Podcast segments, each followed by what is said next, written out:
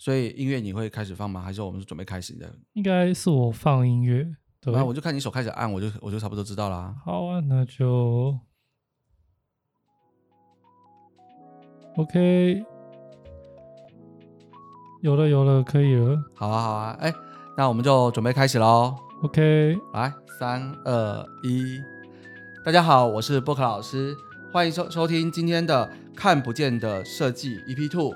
在我对面的是我们剪辑师阿汉。大家好，我是阿汉，在上一次的 EP Two 里面呢，我们哇不知不觉居然我们讲了四十几分钟，然后一直没有跟，都还在讲我们拍 YT 的一个呃努力的奋斗史。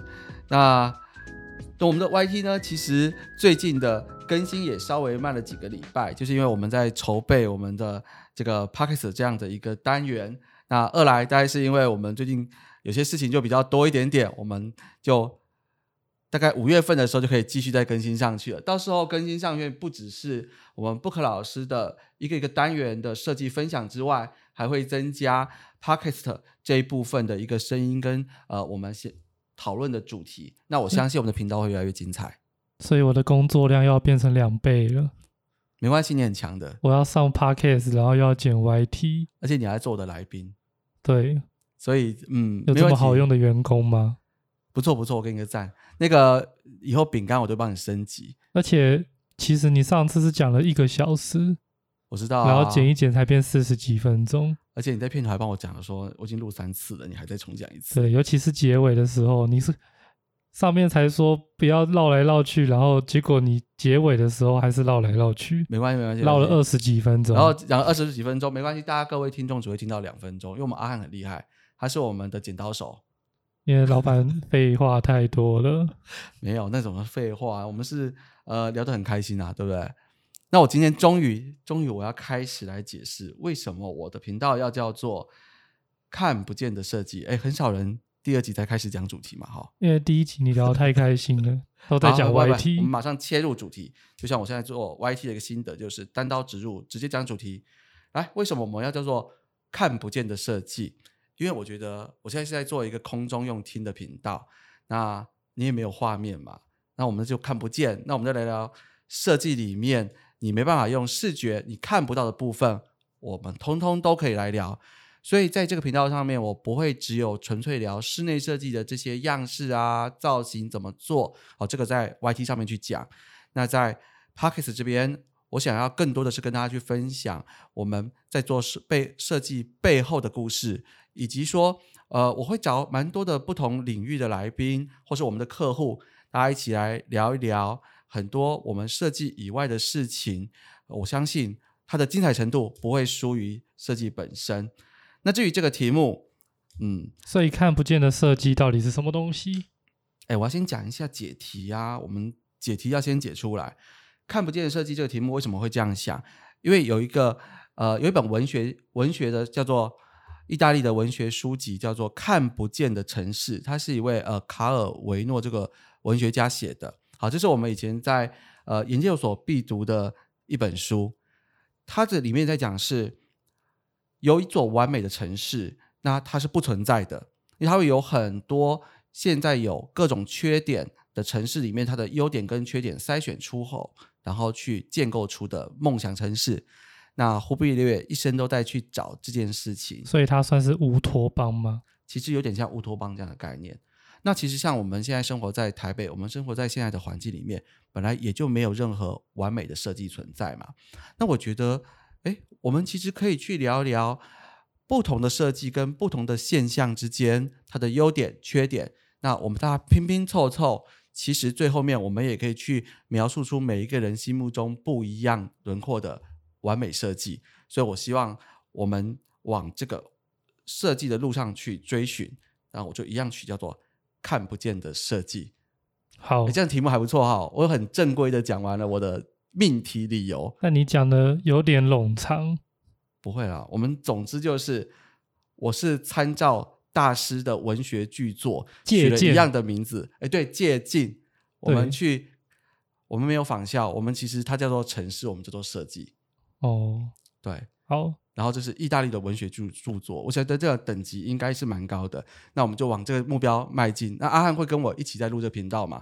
对啊，我是设计小白，我根本就听不懂，所以就是对听老板讲。你跟我录了一年以后，你大概就可以开始派你去工地量平面图，还可以帮忙测量了。哎，说说到这个，我因为我六日有在上课，然后我就有认识到也是做室内设计的人，嗯，然后我现在可以跟他聊聊个几句，就是我们都听得懂。而且你上次不是跟？跟你朋友在那边聊天的时候，你还可以讲说厨房设计的一个要诀跟重点。对，大概大懂个一二这样子。我跟你讲啊，皮毛，你就是在帮我们不可老师的频道再剪个两三年，你可以自己出去外面接案室内设计。虽然自己图不会画，但是讲的一口好设计，应该就是没有问题的。直接直接。用讲的，然后叫下面的人做，是不是？对啊，哦，我是智慧声控四点零啊，你至少可以智慧声控二点零啊。哦，反正就是嘴巴可以讲的一口好设计，这应该是可以的。好，那大家常常听我们的频道听久了，应该也可以讲的一口好设计啦。可以，要看你讲的好不好。没关系，他讲的不好，反正最后也是找设计师做事啊。因为如果你要是讲的让人家想跳出去，那等于听跟没听一样了。不会不会，我们现在在做这个 p o c k e t 频道，我觉得它有一个很好的优点。因为呢，这频道比较长，而且你多半都是在做其他事情的时候放当做背景音乐听。你要知道，我们在一个听觉设计，哎，我想讲专业的哦。好，好，这也是看不见的设计吗？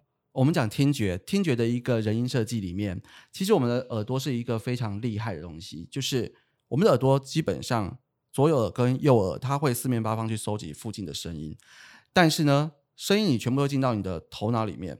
可是你的大脑会去自动去区分出你常听惯的声音、可识别的声音，就你认识它的声音，你不认识的声音。那这些声音其实陆陆续续进来以后，你其实是有百分之九十声音是被筛选掉了，你只会听到你想听的。所以你有没有发觉有件事很厉害，就是全班闹哄哄的在聊天，在讲来讲去，有人讲你坏话的时候，你应该都听得到。那你家的小孩？听得比较常听得到爸爸的话还是妈妈的话？基本上爸爸长篇大论的讲个十分钟，不如妈妈说：“来，我数一二三。”他就这样安静下来了。可是照理说，应该会小孩应该比较害怕听到妈妈的话。没有没有，小孩是爱妈妈的。我们不能这样子讲，我们要针对我们全球一半的女性朋友，我们小孩是爱妈妈的。他只是听到妈妈关爱的声音的时候，就会立刻安静下来。所以。他没有那么喜欢爸爸了，所以爸爸讲再多次，爸爸要讲十次才行。哦，啊，这是因为母爱很伟大啊。其实真的小朋友其实跟妈妈是比较黏的，这是很正常的一件事情。所以你你家的小孩不太会理你吗？买东西的时候会叫我，说我想要玩具的时候。对，因为爸爸比较好商量。爸爸爸爸脑波比较弱，就是脑波比较弱啊。然后撸一撸就会觉得，呃，好了好了好了。所以。爸爸比较像白脸，妈妈比较黑脸，也不一定啊。还是妈妈会制止你乱买东西，他会制止我们全家乱买东西。但是我们讲到耳朵，就小朋友的耳朵，他其实可以很容易去辨认出他熟悉的声音。哎，你记不记得我们上个礼拜我们去看一个专业录音室的建材，我们去拜访这家公司哦，他告诉我们说，其实长期的一些噪音。它还是很可怕的一个健康杀手哦，对，那而且还有想告诉我们说，因为我们前阵子遇到一个问题，就是呃隔音，我相信很多人就是会有这种无形哈，这声音的一个设计。对啊，我们都知道要用隔音窗，那我们的客户呢，其实我们老客户，那我们也帮他选了一个还不很不错的一个隔音窗，但是呢，因为以前他可能习惯是住在一个很安静的巷弄里面。然后他常常听到的声音，哎，就是这个声声学这个老板跟我们分析的。他说你在巷弄里面，可能你听到的声音来源是机车、摩托车的声音，小鸟，然后小鸟、虫鸣鸟叫。哦，半夜其实青蛙叫也蛮吵的。好，但是你后来换了一个环境，你搬到大马路旁边，开始出现汽车、巴士的声音。对，那个比较难听，比较难听。还有就是你听不习惯。我们再扩大一点讲，其实你熟悉乡间生活的人，你其实常常听到的声音，跟你都市声声音，它是不同的种类，差很多了。那你的记忆里面，因为你习惯了，所以你可能搬到另一个大马路旁，你会发现，突然觉得哦，整个环境好吵，我完全睡不着觉，太吵了。因为这些声音，你的脑波里面它是不能过滤的，因为它会觉得它是一个陌生新的声音，它是一个噪音。那但是你听到以前的摩托车声音过去，可能没有那么反感哦。也不过我觉得坦白说，看不见的部分那个声音哈，我没有去测过。大巴士在旁边过去到八十几分贝，很大声哦。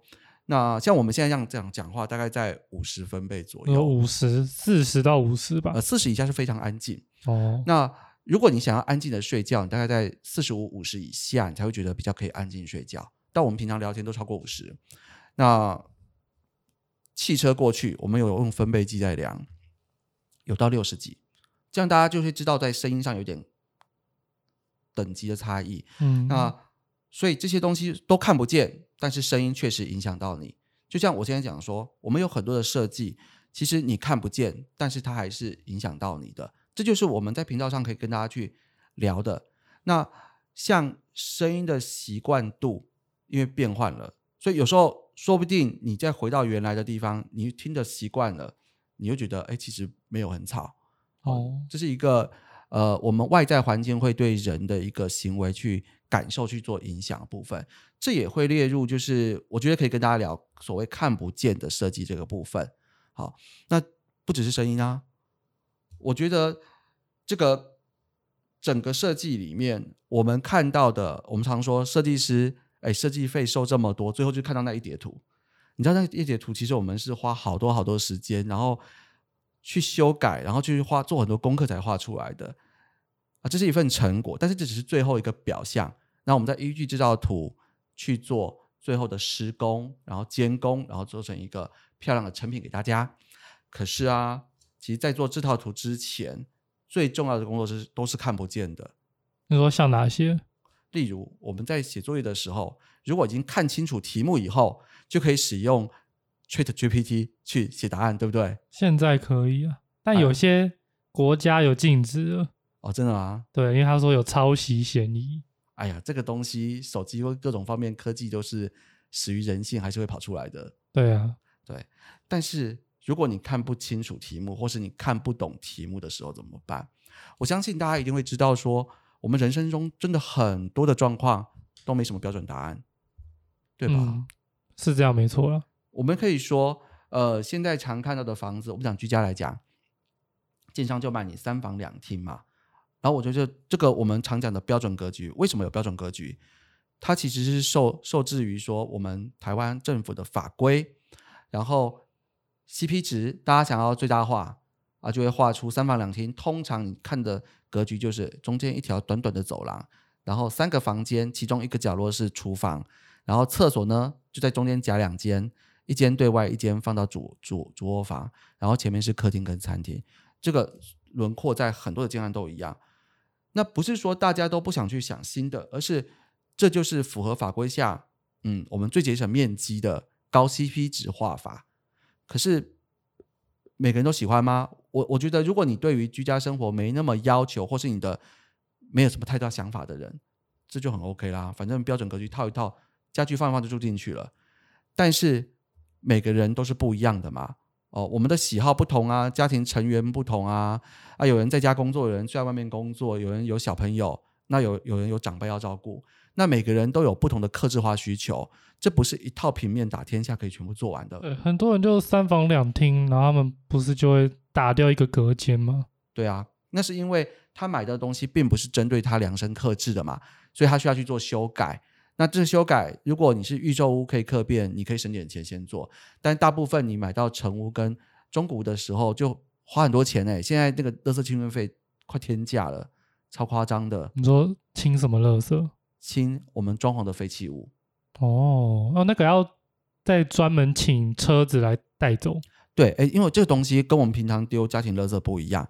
我们这种施工的废弃物，其实它有很多是必须分类回收的。这样不是很不环保吗？有很多废弃物的话，比较环保，因为像我们一些厚的地毯，好，或者是我们像办公室上面那个轻钢架的天花板，你都你在拆的时候，不是说全部装一装车子就给它拿去丢掉，其实它就是要把它分类出来，然后依照不同的垃圾清运厂去分，那这些都是要花花时间花人工的，所以越来越贵。那当然，疫情期间我们也知道，这东西不是只有分两倍而已。那所以。车子的钱是从多少变成多少？哦，如果讲这个价钱，我我可以坦白说，疫情之前我在台北市在做事情，我们一台乐色车的钱五千五到六千。你说五千五到六千可以直接载完一台车而已啦。哦，一台车五千到六千。对啊，它一车可以装大概多少东西？如果你以一般的拆除的乐色来讲，你大概一台车可以在三瓶到三瓶半，但你要看你拆多少东西啊。我拆到我全部天地币打打光光在清的，我可能两两瓶多三瓶我就一台车啦。那那如果是说呃，大概你装修大概二十五平的房子好了，你通常都会需要叫几台车？我我就说这个是看你要拆到什么程度哦。如果你全部都打光光，哦，那我可能三平一台车。我六七台哎，哇！那然后你说一台又五千，然后那个那个现在是不可能。你问得到五千块的话，我以后都发给你做。哦，现在啊，一万二起跳啊，说一台一万二，最贵的时候一台一万八、一万九。所以等于说，如果我今天需要交，我今天需要叫呃十台好了，然后就十二到十五万，直接翻倍。呃，不是只有翻倍哦，我讲一万二，一万二还是我们比价以后一般的哦。大部分现在都到一万三、一万五之间，然后有到一万六、一万八。其实这个是涨得很贵的。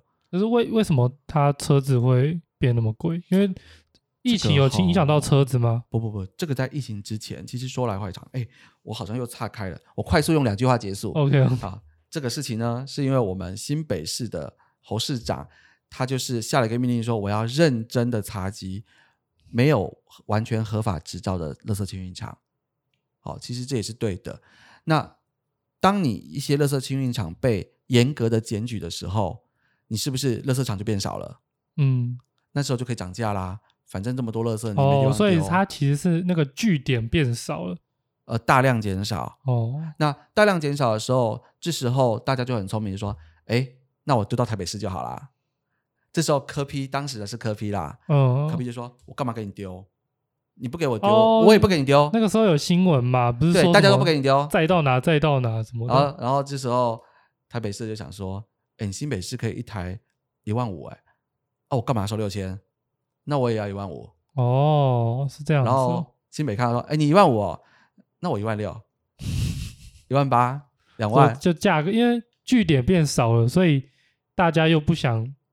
留在自己的那个县市里面，你你不能乱丢这些东西。其实它，你你乱丢，其实它是会有很高的罚款，而且这些东西是有些是很不容易去回收的东西。所以装潢跟工程废弃物，它其实都有指定的清运地。所以简单说，就是大家都不想把垃圾留在自己家，自己家，所以又送来送去的情况下，就变成价格会哄抬。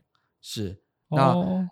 当然，慢慢的，你要随着这个合法的掩埋场一一家一家的去转型，你就会增加清运的点。那当时也会有人说，那不然我们就付，我们就多花点车钱送到桃园去吧。然后后来我们也跟我们的厂商商量过，他说不要害我啦，你去桃园丢，你的垃圾清运费省钱了，我去一趟再回来，我今天不什么事情都不用干了，好不好？对，这些这些如果交通成本跟车钱也是算进去的啊。呃，这些如果不是在业内的话，其实都不会知道。你只会看到说什么这账单居然涨两倍、三倍，太夸张了吧？其实你觉得夸张，我也觉得夸张，可是我不得已啊。但就是没没办法，其实因为你们也不是设计师，也不是说可以决定这个价格的，不行啊。所以其实你们也是派工作出去，然后他多少钱，你也只能多少钱。对啊，那要不然他不丢了。但是一般的。呃，客户可能没办法理解说，哎，为什么疫情前呃两年前二零二零大概是五千五，然后二零二三就变成一万六，所以客户有可能会觉得你在后来还有新闻去稍微讲一下，大家可以听到，哎，好像真的有贵哦。不然我我们真的是哑巴吃黄连，每个客户就说，哎，太夸张了吧？没事，人家问一问都五六千块的东西，你现在给我涨三倍，你你会不会太夸张？说。我们有苦难言啊，就人家真的涨三倍啊，所以这这些其实也算在就是看不到的东西里面嘛。我觉得有点牵强了，但是但是算了算了，这看不到，这看不到报价背后的故事，因为很多人都不知道设计师到底，而且那段时间图还有做什么案子都大赔钱，因为因为是这样子，我我们做设计公司，我们跟客户去签约，就是我签下来多少钱。基本上没有变动，就是一定照这个金额去把事情做完。那但是我后面成本、材料翻倍，好涨价，卫浴设备、冷气、空调，什么东西全部都狂涨的时候，可是我的合约是三四个月前签的，我只能囤啊。哦。然后下一个案子就只能报贵一点，然后客户就会想说：上次问问你才多少钱，为什么又涨五趴十趴？哦啊，没办法，那边就涨。就很像蔬菜，就是季节性的那种蔬菜，都是随着时间在调整的。是啊，啊，你看连蛋价都涨多少钱了，还买不到哎。对，现在现在出去吃饭不能单点一颗蛋，我被好几家拒绝。那不想卖你啊？呃，他那个像卤肉饭的那种店。一颗哦，原本可以单点一颗蛋，就卤肉饭加一颗蛋。对。然后我现在想要卤肉饭加一颗蛋，他跟我说：“哎，我们现在没办法单点一颗蛋哦。”那我说：“那我假如说我去早餐店，那我说那如果我我点一个起司蛋呢？”他说：“你不能单点一颗起司蛋，但你要点起司蛋蛋饼是可以的。”我现在反而看到有些早餐店更聪明，在前一阵子这个缺蛋缺很严重的时候，他就说：“蛋饼可以不要蛋，我给你扣十块。”是这样子吗？那那只有吃皮啊。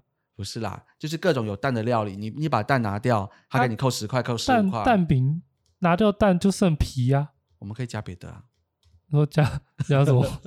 加高丽菜。他就是在价目表上说，如果你不要不要蛋的话，我可以给你扣十块，因为他也买不到那么多的蛋啊。哦。然后我就说，哦，也可以这样子哦，哎，说不定他这样才比较划算。呃，有可能啊，因为那个皮一个也应该不贵吧。不知道，没有煮饭哎，我知道的，我知道皮的只有好事多在卖那个那个葱油饼皮多少钱，我知道啊，那应该不一样。但是问题是你还要煎啊，还要炒啊，还要做的时间啊，还有瓦斯炉啊，啊，你总不能说啊一颗蛋多少钱，煮好就卖你多少钱吗？不可能吧，中间加工费才是贵的好啊，成本要钱，厨房也要钱啊，就像我们自己做装潢以外，那客户客户都在上网去找。这块板子多少钱？那个椅子多少？那个那个贴皮多少钱？我跟你讲，那些东西都超级便宜，因为材料费占不到我们所有成本的三成以下。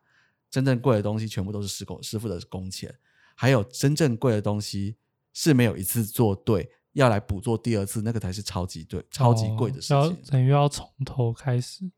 你看哦，我今天叫一批材料，我一趟车我知道多少钱，整批送来哦，缺两缺两样。再叫一台车过来送过来，那两样就要一台车的钱。材料本身没多少钱，我补送的这些事情损失的额外周边损失，那个才是真正高的钱。这也是很多呃，我知道现在因为很多崇尚就是 DIY 嘛，自己做。我觉得其实如果标准不高，自己 DIY 一下也也无可厚非。哦，甚至很多的工程，我们客户有些人就觉得说，哎，网络上都很多教学。其实我讲标准不高，简单做，有点错误，你无所谓的人，其实真的没有差。但是如果你希望东西做完整一点的，除非你很有经验，不然你只要错个两三次，我跟你讲，那你不如把钱拿去给设计公司帮你管，还比较实在。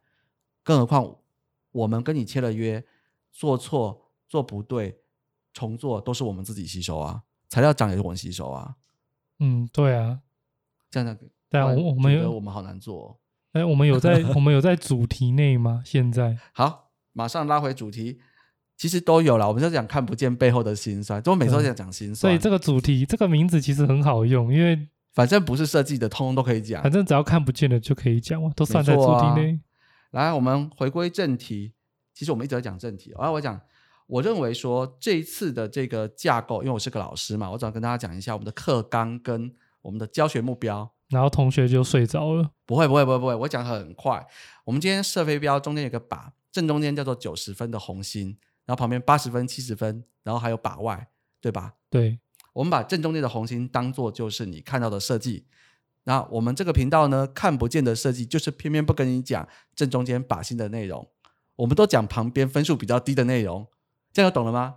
哦，好，可以。就是我们不讲中间的设计完成品，我们都要讲旁边我们所做的努力、准备、前置动作，还有我刚刚讲到的写题目，最怕就是连题目都看不懂。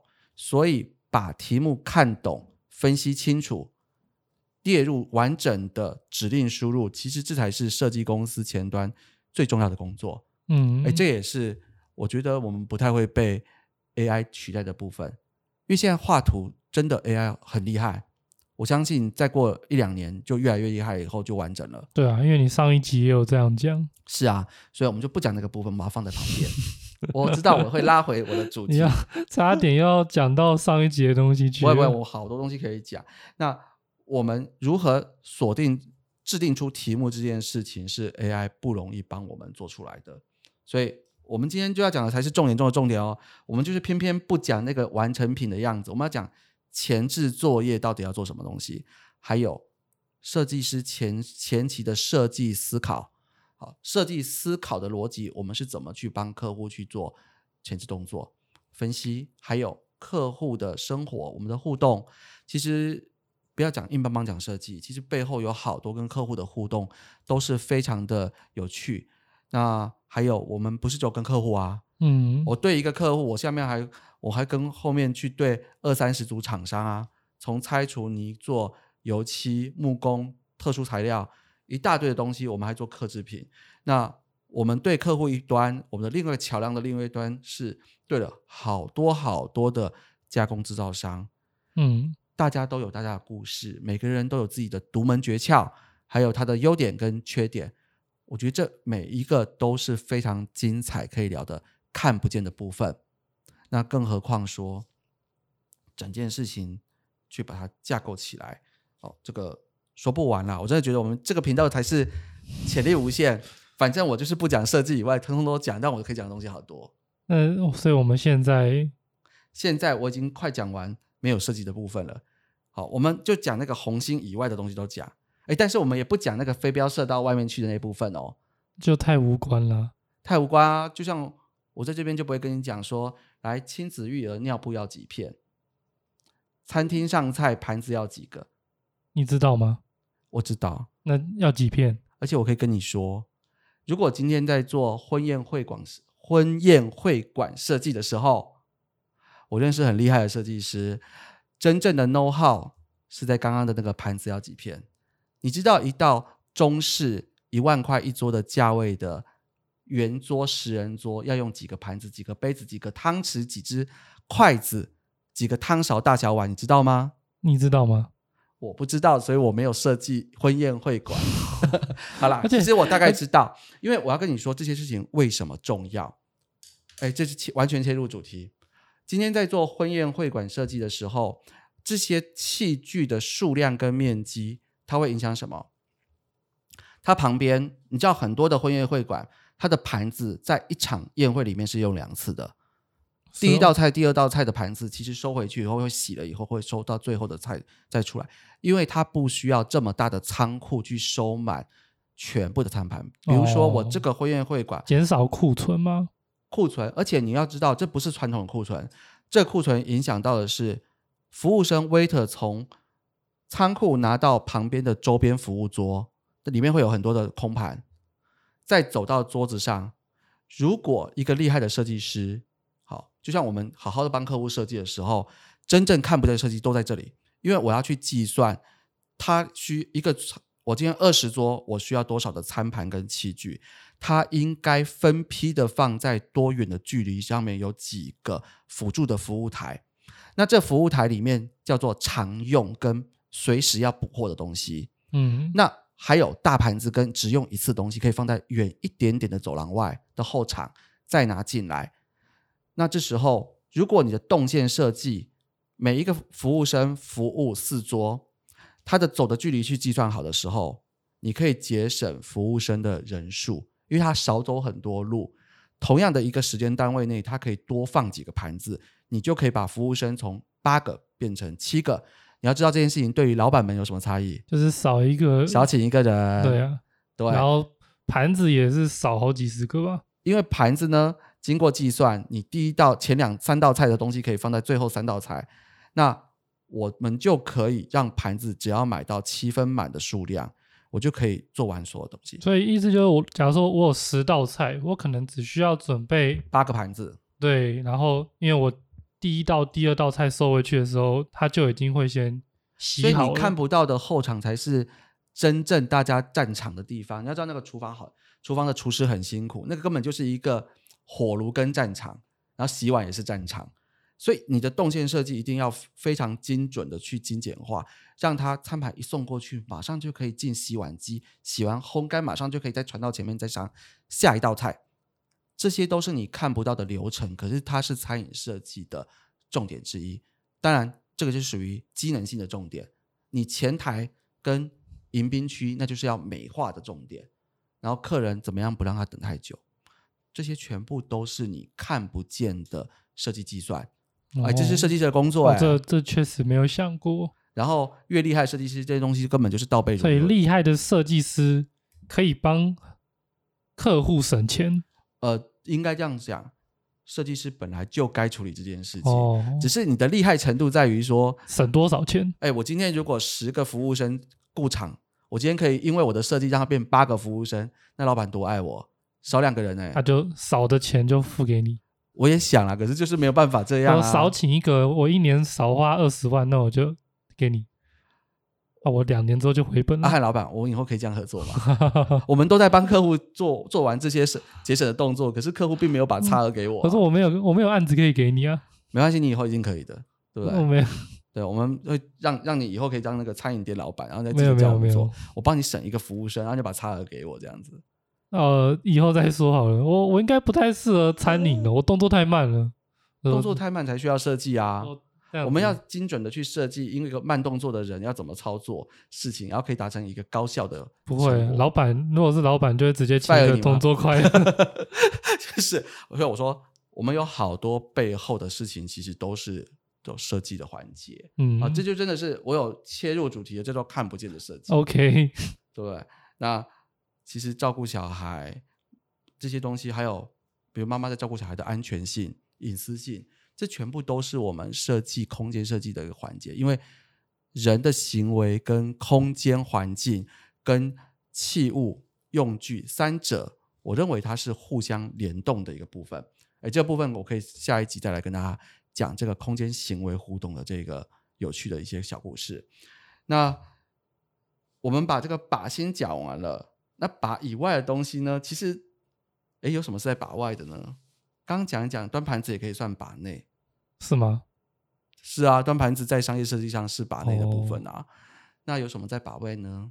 嗯，我们再来想想看。反正这个频道呢，就是我们以设计的核心出发，然后不讲设计，然后剩下什么都可以讲。好啊，这样我的命题设定有没有觉得还不错？还不错啊。还是如果你觉得这集没有东西可以讲，那我们就可以结束了。不会，我们还有很多东西可以讲，但是我们确实是时间差不多要结束了。那我们最后呢，就是说。请大家期待，我们来一起来谈谈看不见的设计。我们就偏偏不在上面讲设计，我们讲别的。好，好，那我们就跟大家说个拜拜。我是布克老师啊，欢迎继续订阅跟收看收听我们的频道，叫做看不见的设计。拜拜，拜